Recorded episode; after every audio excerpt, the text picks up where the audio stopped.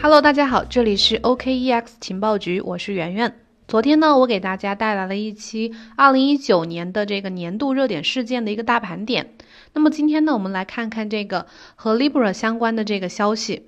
2019年即将过去，这一年中呢，我们昨天也提到了一个比较大的事件，就是 Facebook 发布的这个 Libra 项目。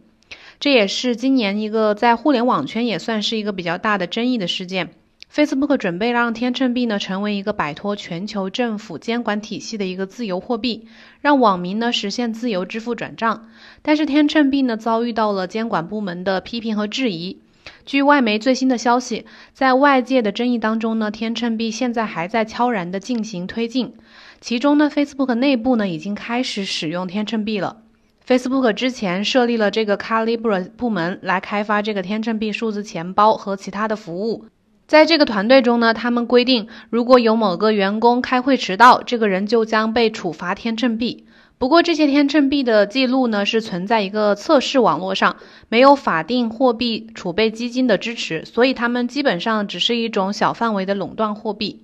天秤币呢，我们之前介绍过，它是属于呃一种加密货币，交易数据存放在海量设备组成的这种全球区块链网络当中，没有一个中央发行机构或者说是中央交易数据库。根据这个 Facebook 的设计蓝图啊，这个天秤币呢，它并不隶属于 Facebook。加入协会的这个企业呢，都可以自行的开发天秤币数字钱包或者是支付服务，各自呢开拓它的收入渠道。这些数字钱包之间呢是竞争用户的关系。不过呢，依靠庞大的社交网络用户规模，Facebook 正在开发的这个数字钱包 Calibra 势必占据优势地位。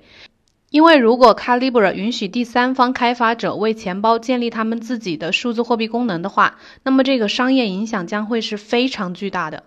加拿大皇家银行资本市场部分析师扎卡里施瓦茨曼他表示，这种新的金融基础设施就类似于苹果在十年前向第三方开发商推出这个 iOS 操作系统一样。我们知道，法定货币兑换的这个加密货币呢，并不是什么新鲜事物。但是 Facebook 依靠它是四大社交网络之一，并且拥有二十多亿用户，如此庞大的用户规模，再加上这个 Facebook 过去不计其数的侵犯个人隐私的丑闻，引发了这个全球监管部门和央行的警觉。Facebook 曾经呃计划是在明年年中推出这个天秤币，但是面对巨大的这个政府监管的阻力啊，这一时间表是否有可行性，还需要打上问号。之前呢，天秤币协会中最重要的一批，嗯，支付行业公司集体退出了项目的，相信大家当时也有听说这个新闻，包括这些，呃，贝宝呀，还有万事达，还有 Visa，还有 Stripe 等等。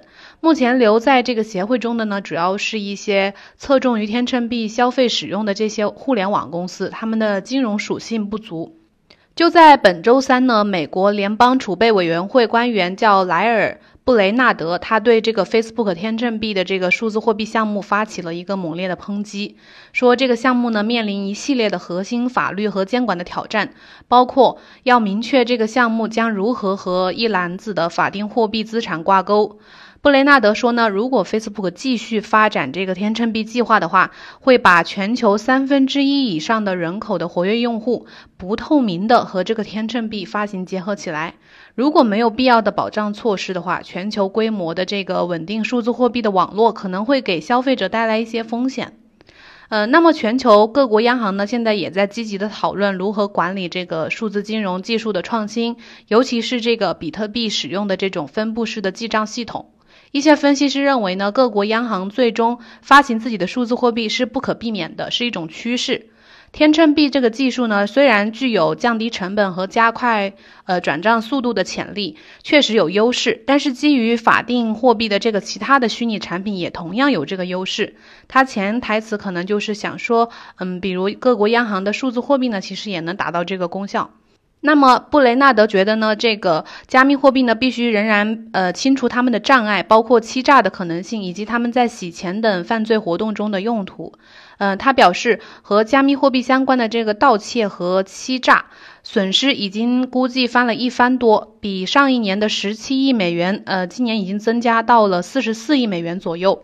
考虑到这个利害关系啊，任何全球支付网络在运营前呢，都应该达到法律和监管保障的高门槛。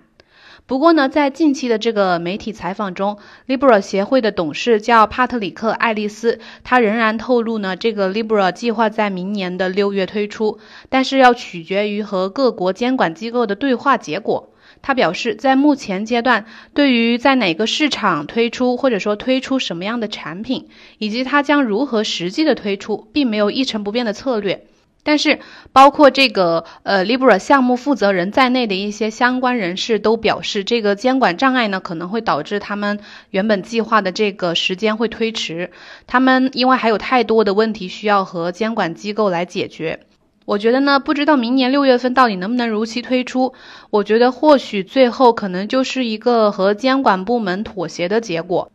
以一种双方都能接受的方式和策略来推出这个 Libra 项目，这是呃比较最大的可能性。嗯，那么今天的节目到这里就结束了，是一则比较简短的情报。然后呢，大家可以期待一下，关注一下这个 Libra 最新的项目。然后呢，我们可以一起期待一下它明年到底能不能按时的推出。